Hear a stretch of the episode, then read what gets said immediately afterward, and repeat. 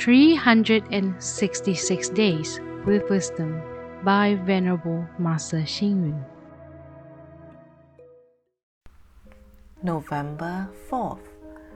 Correcting faults leads to progress. Admitting faults leads to self improvement. Helping others leads to good affinity. Restraint leads to cultivation of virtue. One of the biggest weaknesses in the world is refusal to admit one's mistakes and faults. In fact, countries, organizations, and individuals have their own weaknesses, including sages. A sage cannot please everyone. At times, we can see Western politicians making fun of their own weaknesses to let everyone laugh this acts as a reminder for them to correct their shortcomings. A torn shirt needs to be sewn, and broken furniture needs to be repaired.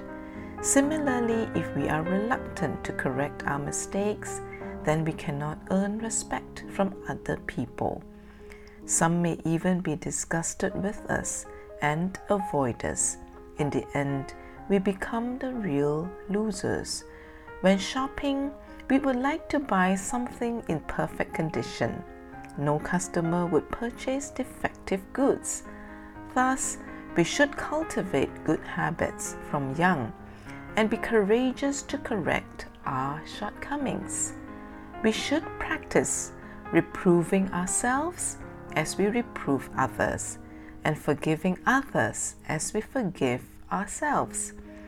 It is improper to find excuses and scapegoats for our incompetence.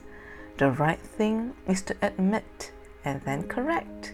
If we are so perfect without any shortcomings, would other people like us?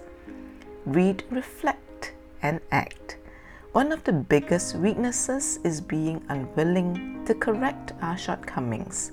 Eventually, our shortcomings would obstruct our future development. Please tune in, same time tomorrow as we meet on air.